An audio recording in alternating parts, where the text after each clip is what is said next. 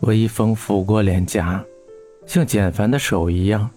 经过刚才的事情，江城虽然不抗拒他，但他还是不敢和简凡走得太近。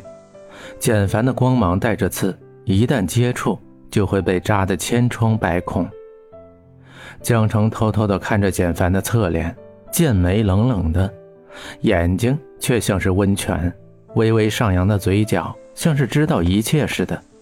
在风中，简凡的马丁靴有节奏地踩着地板，黑色的影子刚好和江城的位置接触，只要江城一伸手，他的影子就可以触碰那双眉毛，还有那个差点曾经吻到自己的薄唇。我和简凡不是一个世界的人，我一直警告着自己。我不知道我在害怕什么，对简凡的感觉忽远忽近。他是我在华寿林看见的那个男生吗？还是他们只是长得像而已？为什么一个人可以有那么多张面孔？还是他和我一样都是刺猬，害怕被人伤害，所以伪装的很强大？简凡，江城停下脚步，轻轻叫了一声“简凡”，可马上江城就后悔了。我要说什么？上帝保佑，他没有听到，他没有听到。干嘛？简凡慵懒的问了江城一句，伸了伸胳膊，眯着眼睛看着他。阳光在他身后形成了光环，他像童话里的王子一样。我知道。我不是公主。我们去吃点东西吧。简凡像是很惊讶的打量着江城。当然是你付钱。江城的声音渐渐低了下来，请人吃饭却让别人付钱，确实挺难为情的。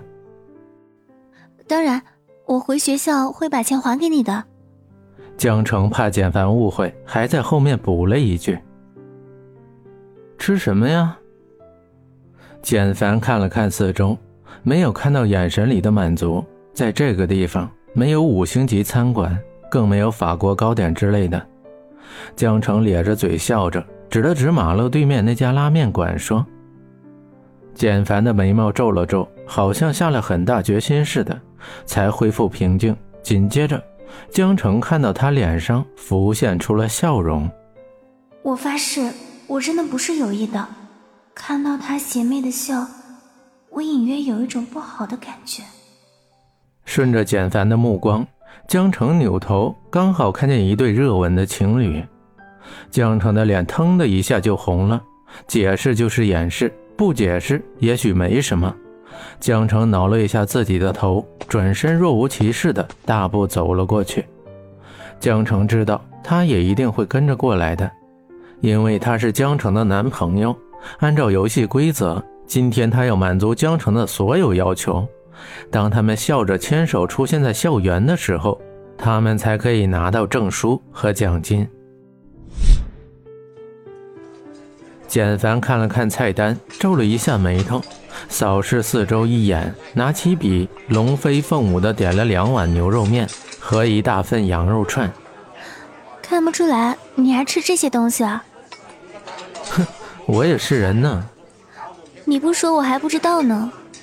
终于找到一个报复简凡的机会，感觉心情很好。哼，我也是，一开始觉得你挺文静的一个女孩，没想到是这样的伶牙俐齿。第一次见面就往别人的怀里钻，是你自己一厢情愿。如果给你造成了错觉，那么很抱歉。哼。抱歉就不用了，抱一下还可以考虑的。去死！江城翻了个白眼给他，他刚要说些什么，这时他们点的拉面上来了，各自都安静低下头，像是一对不认识的人。热气腾腾的拉面，香喷喷的羊肉串，江城的肚子早就抗议了。江城把青瓷碗移到面前，拿着筷子大口地吃着面。她不是淑女，她没有必要在简凡面前装什么。他讨厌戴着面具去生活，那样很累。本来学习就已经够累的了。和简凡的关系再有四小时三十八分二十五秒就结束了。江城看着墙上的时间，吃的面更加香了。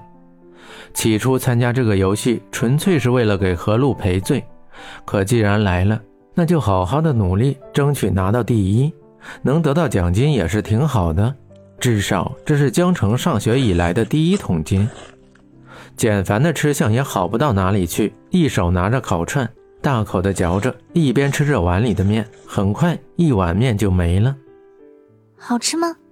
江城把胳膊放到桌子上，咬着筷子问：“嗯，难吃。”简凡拿着一张纸巾，优雅的擦着嘴巴说：“刚吃过辣椒的他，薄唇很红，像是涂了唇彩一样，鲜艳欲滴。”哦。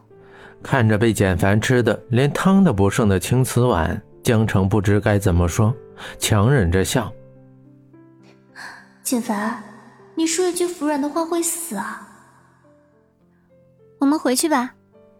虽然时间还早，但江城不想再待下去。和简凡在一起的时间越长，他感觉他们之间越熟悉，像是有什么东西在抓着他一样，拉着他冲向简凡。简凡指了一下墙上的钟表，那还没到时间呢。原来他和我一样，今天就注意到了墙上的挂钟，每时每刻都在计算着时间。站在店门口，他的眼神黯淡，像是碎了一地的星辰在他的眸子里散开。烫过的刘海亲吻着他的眉毛，他的眼神让江城心疼。让他不忍心拒绝。实际上，只要是简凡说的，他都不会拒绝。他是那么帅一个男生，很多女生都心甘情愿地为他做一切事情。江城不是圣人，面对他的时候，他也有一种异样的感觉，努力地抑制着也是徒劳，反而被拉得更近。你想去哪儿？我去哪儿，你去哪儿就好了。简凡拉起江城的手，朝着马路对面跑去。刚站定，绿灯变成了红灯，而江城的脑海里一直是他那句话：“我去哪儿，你去哪儿就好了。”真的是我去哪里，你就去哪里吗？江城在心里默默说了一个“好”字。就这样，简凡拉着他，他跟着跑，不知疲倦地跑着。有时候他们还和开过来的公交比速度，有时候他们会和夕阳比速度，更多的时候他们都是输的，像是他们的人生一样，一开始就注定了结局。江城，你有没有喜欢过一个人？他们头对着头，在青色的草地上，天上的云像女孩的面纱。透过它，可以看到湛蓝的天空，像一个大笼盖一样盖在他们头上。他们两个看上去是那么渺小。难道他以为我喜欢他吗？没有。江城看着天上的白云，说着，看着天空的时候，即使撒谎也显得很平静。一阵风袭来，他们的头发被吹得很乱，彼此交叉在一块儿。很像古代所说的结发。哦，简凡的声音带着悲凉，像是要说些什么，可江城的回答让他没了下文。他们保持着沉默，只能看着天上的白云变换着，谁也不知道下一秒会发生什么，他们又会在哪里？也许这辈子都不会再相遇了。谢谢你昨天替我解围。那是命中注定。不知道什么时候，简凡转过身来，眼神炙热地看着江城。他性感的薄唇在江城的额头上方，只要他微微一动，就会碰到。江城没有任何动作，只有睫毛轻轻的上下翻动，和他的心一样。江城的手紧紧抓着身下的草，可以感受到草汁渗入肌肤，带着凉凉的感觉。最不经意的遇见，也有它的必然性。简凡淡淡的说：“什么？我们回去吧。”简凡站起来，整理一下衣服，大步朝着前面走去，再也没有回头看江城一眼。其实，在高中，男女朋友牵手接吻已经是一件见怪不怪的事情了。可他们的情侣面前还有一个定语：暂时的。